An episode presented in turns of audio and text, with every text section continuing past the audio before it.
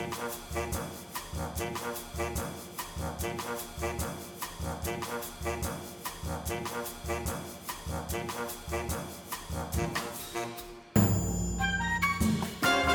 葉編の Ideas for Change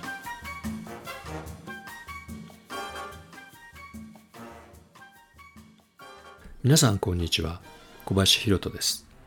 このポッドキャストは日常や仕事において変化を起こすヒントを皆さんと一緒に探すべく個人で制作しています。毎回様々なゲストをお迎えしてお話を聞いていますが今回は僕が書いた本でも言及している脱シリコンバレー型イノベーションについてとても深く関係しているテーマになります。お話しする相手はその存在が前々からとても気になっていた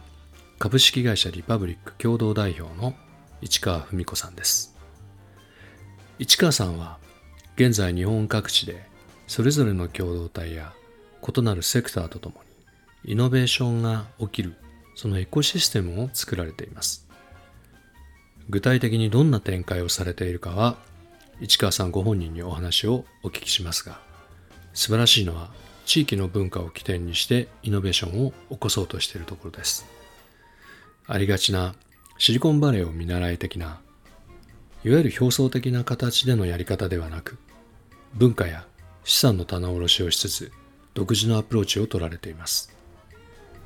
今回、市川さんにはたくさんのお話をお伺いしているので、前編と後編に分けて配信したいと思います。それでは最後まで聞いてください。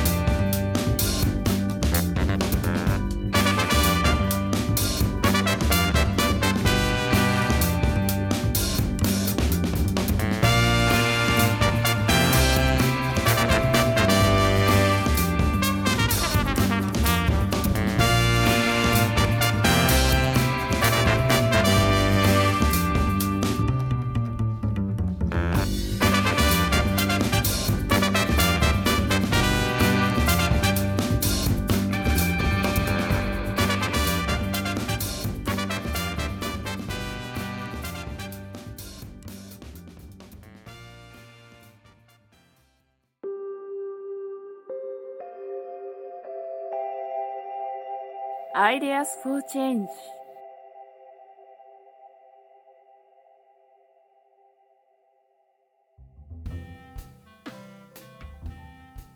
本日のゲスト、えー、市川文子さんに、えー、お越しいただきましたというか物理的にお越しいただいているわけではないんですけれど、えー、市川文子さんよろしくお願いいたします。よろしくお願いします、えー、市川文子さんは株株式会社リパブリック共同代表ということで、はいえー、これちょっと私の方で少し簡単なプロフィールをご紹介、あのー、してもよろしいですか？それともご本人、自己紹介の方が一番ですよね。はい、なんかじゃあちょっとあの質問的にあの投げかけますんで。わかりました。はい、えっ、とかつてあのフィンランドのノキアに入社されてたそうですね。そうなんです。あの、うん、大学にいた時に、まあもうずいぶん前になるんですけど、えっ、ー、と、ドン・ノーマンのですね、誰のためのデザインっていう本に出会ってしまいまして、はい。それまでは、その、社会にいいことみたいになってくると、あのまあ確実にその人文学系のイメージは非常に強く持っていたんですけれどもなるほどとなんかこれからはその科学とか、まあ、そういうもの使えるんだなっていうことですごくその世界に、えー、っと興味を持ちましてで、はい、そういう職をあの探していたら、まあ、あのたまたま修士の時ですねノキアインターンの口を見つけまして、はい、あのわらをも わらをもつかむ思いで、えー、フィンランドに行ったという感じですね。それがきっかけ。もう直接フィンランドの方に？あのはい初めての就職がフィンランドでした。素晴らしいですね。でそこからあのイノベーション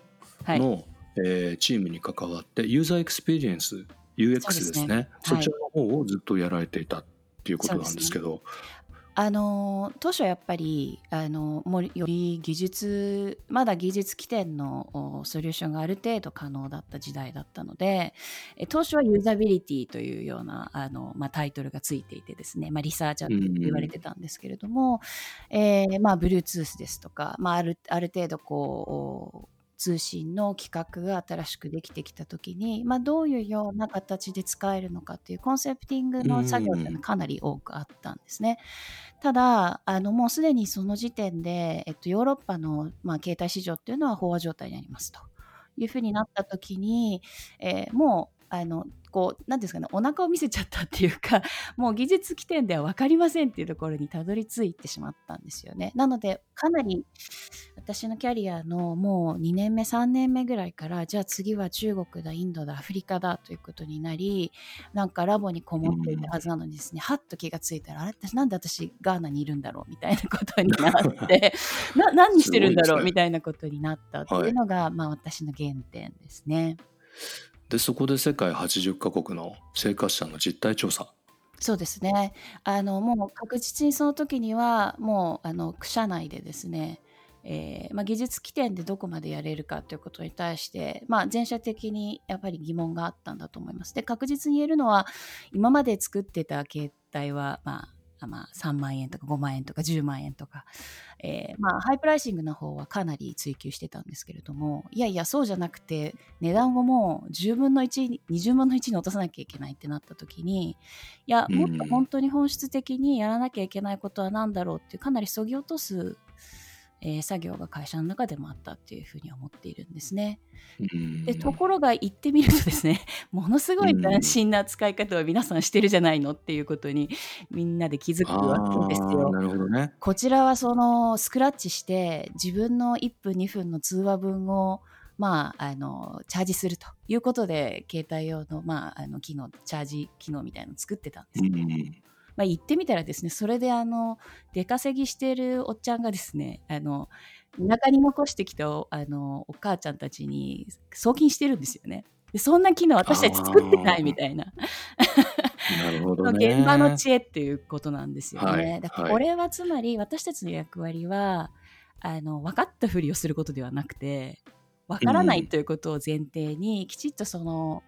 まあ、生活者というふうな言い方最近ではもちろんしてますけれどもそちらを理解した上で、はいまあ、いかに安心安全にというか汎用的にその、えー、ツールとかですねサービスにアクセスができるのかということをきちんと作り込んでいくことなんだなっていうのが、うん、えー、まあ、実は原体験としてございます。なるほど、すごい経験ですよね。そうですね。本当にもうあのしがみついた会話あの元は取れたと思ってます。ああ。で、その後、博報堂イノベーションラボを経て、現在の株式会社リパブリックの共同代表ということで、今、リパブリックさんではどのようなことを活動されてるんですか？はい。えーと、そうですね。実はもう一つ起点があって、実はあの、ええ東北で震災があった時に、まあ、はい。あの私たちなりに何ができないかというか何かできないかなということを考える機会がありまして、えそれが一つの実は創業の機会になってたんですね起点になっています。であの要はですねあのまあ、なんていうかこう地域を一つの単位として、まあ、イノベーションのエコシステムを作るっていうことがどうしてもこれから必要になってくるんじゃないかっていうことが、まあ、この会社のコンセプトであり今やっている活動の、うん、まああのまあ、原点なんですね。うんであのつまり、えー、まあ、東京とかですね大きな会社とかっていう、まあ、ある種その間に何かあのフィルターがかかってしまうということではなくてですね、まあ、地元にあるやはりそのリソースがありますよね、はい、人的なとか、はい、まあ、もちろん文化的なとか、えー、産業もあると思うんですけれども、はい、まあ、そういうものをきちっとやはりあの理解したりですね。あの、まあ、それをこう、まあ、起点にした時にどうやって次の世代の人たちが、まあ、そこであのありたいようにというか自分たちの暮らしが営めるのかとか、それでもなおかつそのグローバルに見た時に何らかの優位性を持って、えー、まあ、持続的にできるビジネスって何なんだろうなとかっていうことは常に考えていましてでご縁があった地域とは今広島と6年目ですね。広島県と6年目、ええ。ー熊本と3年ですかね。とか福井4年ぐらいやってこれが5年目になるんですかね。はい、うんという形でかなりあの最初は、えーまあ小さく始めて少しずつ、うんあの県の中でもご理解いただいたりという形で、えーはい。あの活動というかプログラムを提供させていただいています。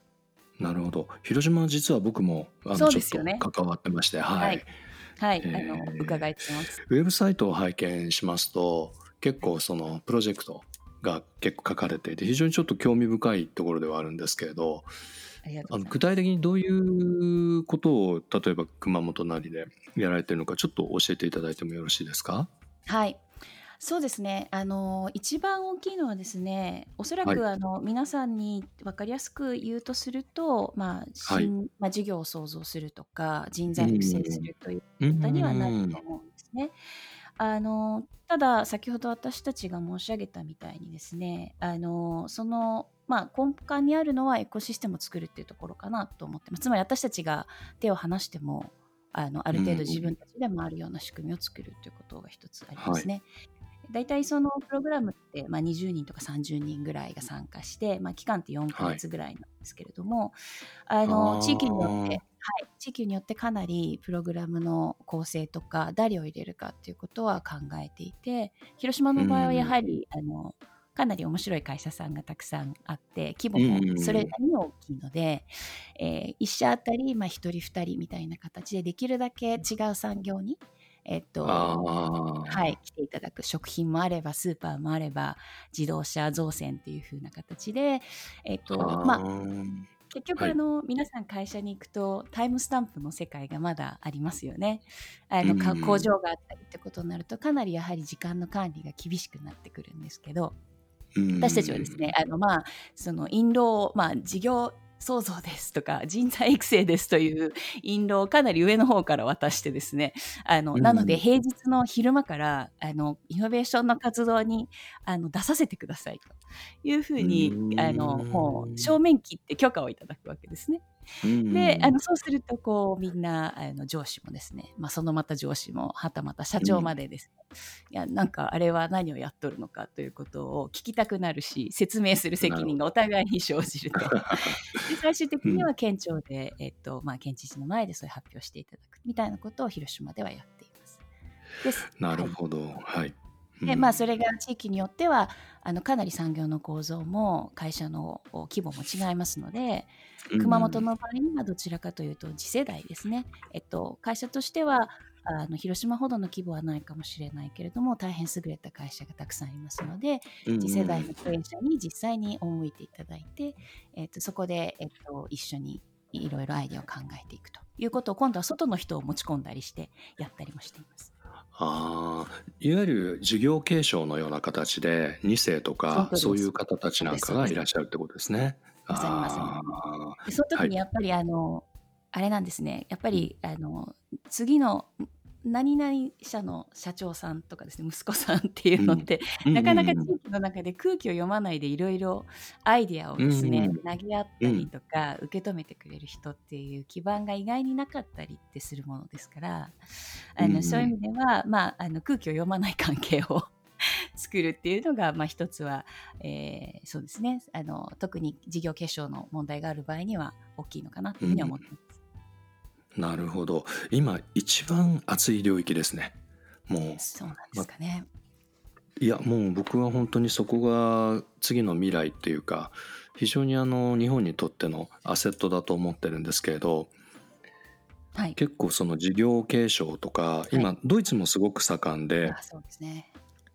中小企業のあのミッテルシャフトって呼ばれている中小企業のはいあの隠れたチャンピオンヒデンチャンピオンを探せっていうのを政府も結構まさにあのお金をかけてはい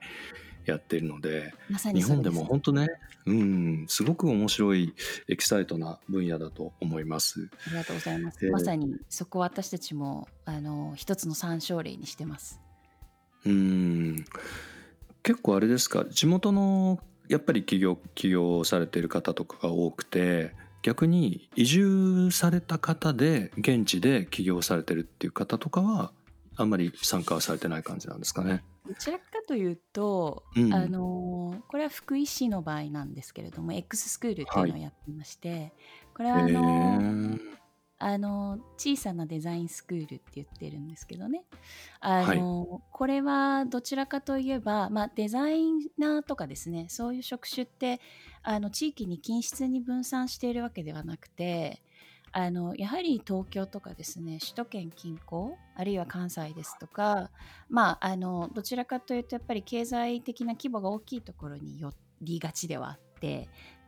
ただですねよく見ていくと彼らが果たしてクリエイティブな役割をあのうん。若い時から担えるかというとなかなかそうでもなかったりしますようんうんね。うんで福井はですね逆にあの福井だけじゃないと思うんですけれども、まあ、たくさんの面白い会社があって、そういうクリエイティブな人たちとの協業を、まあ、ある種こう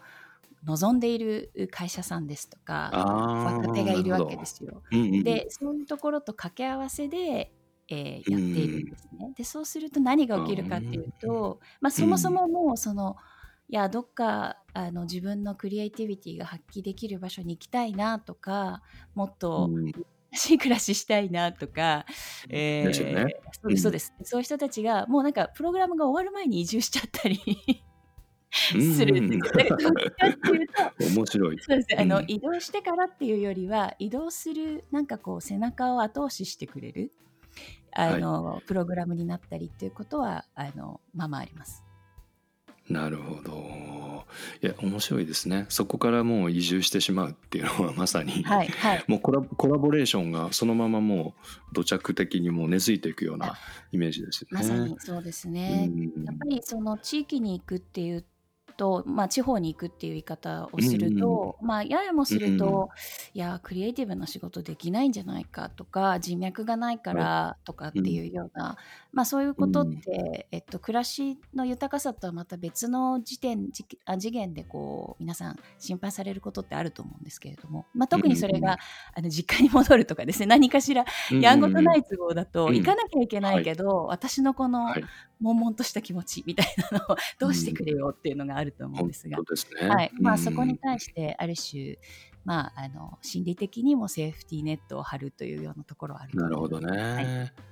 はい、でここでちょっと曲に入りたいと思います。また曲の後で、えーいろいろとお話を市川さんにお伺いしていきたいと思います。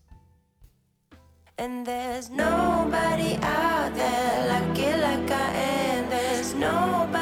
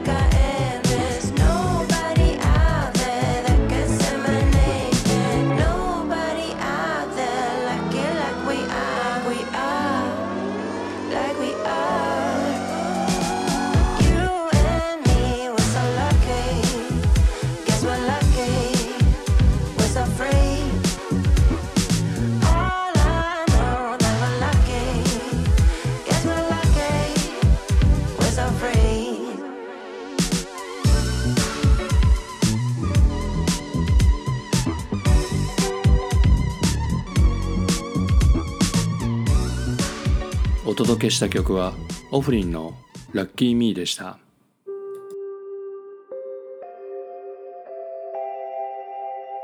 Ideas for Change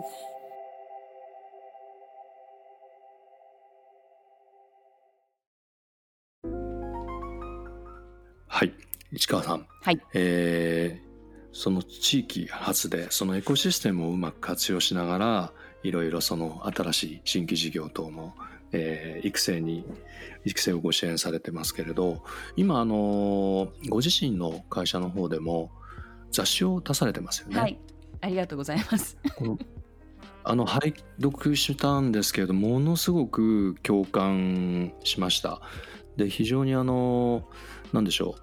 う市販のいわゆるいろんな雑誌売ってるんですけれど僕本当にお金払ってでもこの雑誌はすごく買いたいと思ったしすごく触発されてましたこのモーメントについてどういう経緯でこれを創刊されようとしたのかちょっとモーメントについてお話をお伺いしたいと思うんですけれど、えー、と本当にあのいくつかの偶然と、まあ、必然が重なったのがこの雑誌「モーメント」なんですね。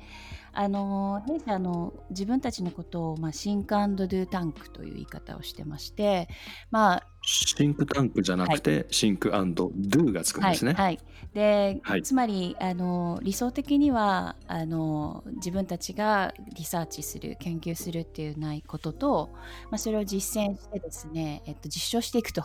このループが非常に重要だなというふうには思っているんですが、なるほどなるほど。ややもすると研究とかっていうのはですね、まあ、あのスポンサーになってくださる企業とか自治体さんがあった時に、まあ、自治体の場合には非常に公的文書として広く読んでいただけるんですけれども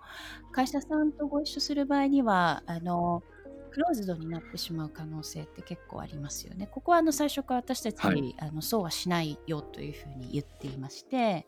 あのできるだけ広く知れ周りに知ってほしいなとその時にやっぱりあの社会にとっていうようなあ情報っていうのが例えばヨーロッパのデザイン思考の最前線を調査しますとかですね。あとは、うえーと制作デザインとかあのヨーロッパのイノベーションの拠点ってどういうことやってるのかなとか市民参加のやり方を調査するんですよ。でこれって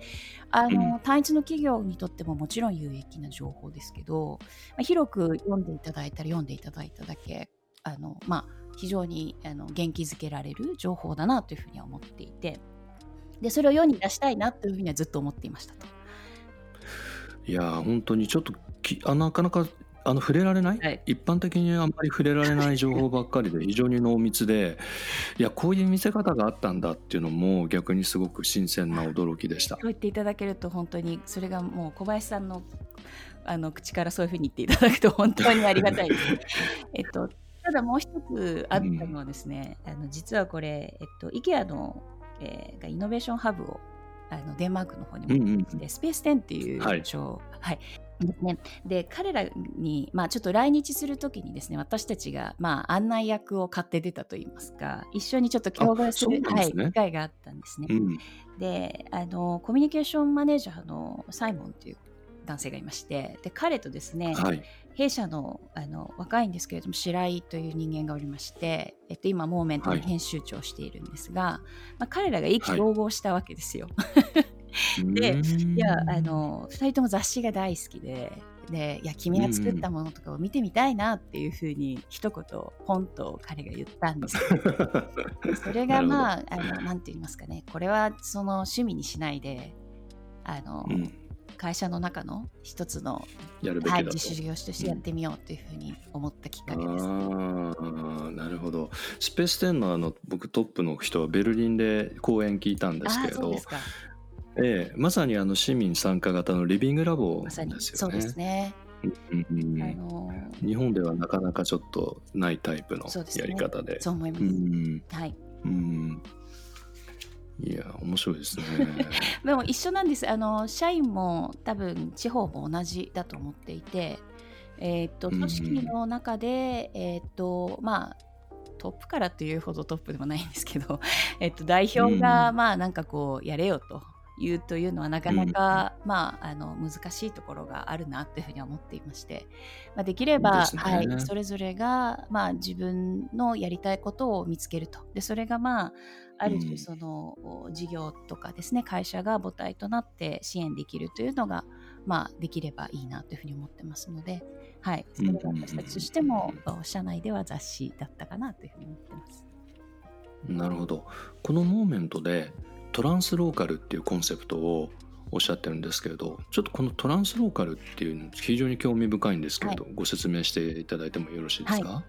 えーとですねあのまあ、結局トランスローカルって言った時に、まあ、トランスなのでローカルとローカルをつなぐとかっていう意味が一つはもちろんあります。えーとうんすごく面白いことをやっている人たちがたくさんいるんだけれども、まあ、それがその都市の中とかですね、まあ、大きくても国の中だけでだとなかなかどうしそのそういう動きっていうのはお互い見えづらいというのがありまして、まあ、それをつないでですね、あの地域にいるとなんでこんなに私みんなに理解されないのに頑張っちゃってるんだろうとか心を出る瞬間ってあると思うんですよね。まあ、そういうふうに、はいはい。まあ、寄り添える一冊の雑誌であったらいいなというふうに思っていてあのはい、それは一つうトランスローカルっていうのを歌ったことの原点ではあります。はいい、や非常に共感いたします。あの僕らもちょっと実は企業内起業家が結構孤立しがちなんですよねいや本当にその企業で。はい、なんで孤立しないようにハブを作ってアンチェインドっていう名前のハブであのそういう人たちが業界超えていろいろ相談ができたりするような形をやろうっていうことでまさにこれの都市版ですね。うんうん。そのこの地域版っていうのをやられてるんだと思うんですけれど、はい。はい。非常にあの逆にすごいなんかあ同じようなことやってんじゃんとか そういう発見なんかもあるんじゃないんですかね。本当にそうですね。あのみんな、うんうん。あこんなところにいたみたいな感じで読んでいただいてるんですよ。うんうん。うんあのうんうんうん。なので、えっと、奈良の障害者施設でタンポポの家というあの、まあ、大変クリエイティブなあの施設があるんですん。まあそこは、まあ、あのそれぞれの施設を利用されている方々障害を持ってらっしゃる方のクリエイティビティが、まあ、一つのアート作品として世に出ることを、まあ、支援しているはい。組織なんですが、はい。うんえー、とその方々もですねもうなんかすごいモーメントであの楽しくなっちゃったとかデトロイトのあの事例いいねとかですねもうこれこれって多分私たちが あの言葉で伝える以上のものを勝手に感じていただいていて、はい、あのだからこそ、まあ、あのビジュアルもある雑誌っていう、やっぱり形態がいいのかなっていうふうに思うんですうけどね。ん。はい、いや本当にあのー僕読ませていただいたモーメント、はい。これホワイトペーパーとかよくシンクタンクなんかが作ってる白書とか、あれはずあれの未来だと思いました。すごい、それはもう本当にありがとうございます。最大の褒め言葉です。いやもうあの未来はこうなるべきだし国が作ってるものも全部そうですね、うん。あの役所が報告書をまとめてたりするものパワポとかのものをそのまま出してますけど じゃなくてこういう形でねやっぱりそのコミュニケーションすべきだっていうふうに思いましたしあの結構ねあのちょっと具体的なところだとデデトロイトのはい。特集されてましたよね。あれデトロイトってまさに僕もベルリンに行って、はい。あのホルツマルクトっていう自分たちで作ってる街があるんですけれど、はい。ここの人たちに話聞いたらなんとデトロイトと,、えーっと交流していてそのホルツマルクトでやったノウハウを今デトロイトの方に行ってやってるんだっていう話をされてて、はいなのでまあ結構世界中まさにトランスローカルですね。そうですね。つながってるんだなっていうのをすごく実感したのを思い出したんですけれど、はいはい。あのうん。まさにそうだと思うんですね。であのローカルって、まあ、ややもすると、なんか小さいものっていう若干こう、うんなんていうんですかね。し下に見る,、うん。見るまあ風潮ってことはないと思うんですが、うん。あのまあ、大都市偉いみたいな。そうなんですよね、うん。まああのそういうつもりでは使ってないかもしれないけれど、だけど今はもうすでにそのローカルって都市の中にもあると思うんですね。あのうん。小さなあの類型ではなくて、えーうん。おそらくその小さいんだけれどもその中にこうげがんげぜもうこう厳然としたこう現場とそれから変えなければいけない仕組みがありますと。でそれが、はあの国レベルとか首都圏のような大きなあのメトロポリスレベルみたいになってくるとまあ変えられないよねというところからどうしても始まってしまうんだけれども、ローカルだと、まあえーとその一人の波及効果も大きいがゆえに仕組みであるとかエコシステムまでも変わりうるんだと思うんですよね。うん。でその集約というかその部分集合みたいなものがこれからはむしろそのグローバルにとって変わるんじゃないかっていうふうに思っていて、はい。そういう意味でのまあなんかトランスローカルっていうか、まあ、超超ローカルみたいな意味合いも実は、えー。はい、込めています。いやまさにもう共感しかないんですけど。本当に私もあの実は小林さんのアフターガファをあの、ははいい拝読させていただいていて。ありがとうございます。角度はもうあの違うけれども、まあ、本当に最先端うん。のたくさんのテクノロジーの変遷と、今どこに向かっているかっていうのを読みながらもこれは結構見ている景色とか問題意識はうん。共有しているんじゃないかなっていうふうにうん。感じながら読みました。うん。あありがとうございます。いやあのー例えばちょっと僕昔住んでたあの区でアートホテルを始めた若者がいて、はい。えー素敵。東京都なんですけれど、はい、なんか助成金とか使い方とか分かんなくて一から全部勉強してその子が始めたんですね。はい。でつ潰れたかもしくはもうあのすでに使っていないアパレルメーカーのビルをそのまま丸ごと借りてやってたらそこが結構それまで日本人しかいなかったのが外国人の方がうん。滞在者がたくさん来られて、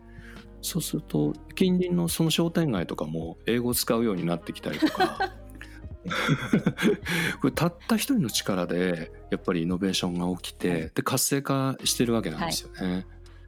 まさに本当にそういうことっていうのが実際に起きえるっていうので僕今のすごくそのトランスローカル、はい。うんね今の下に見られてるような風潮とか全く違うと思っていて、うんえーあの北海道でもどっか、いえーちょっと、えー地名忘れちゃったんですけど、あのー有名なシェフが移住してそこでお店を開いたら、もうそこに食べに来るお客さんで結構やっぱり栄えていったっていう事例なんかもありますし、いや本当にあの今僕は地方がすごく熱いっていうか、はい。面白いとそうです思っねはいています。はい。はい。えっと、えー今回ちょっと市川文子さんに、えーいろいろお話をお伺いしていますが、一回ちょっと、えーたくさんもっとお話をお伺いしたいんですが、次回、えー改めていろんなそのシリコンバレーではないイノベーションみたいなことについて一緒にお話ができればと思っています。えー今日はどうもありがとうございました。ありがとうございました。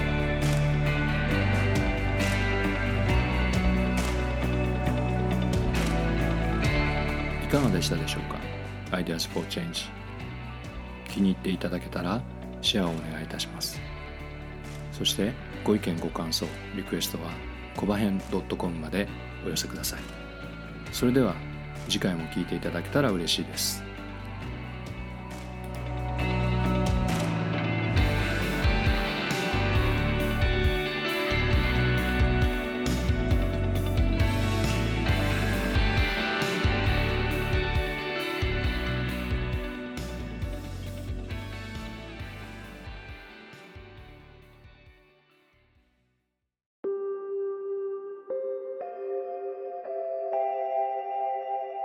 アイデアス for Change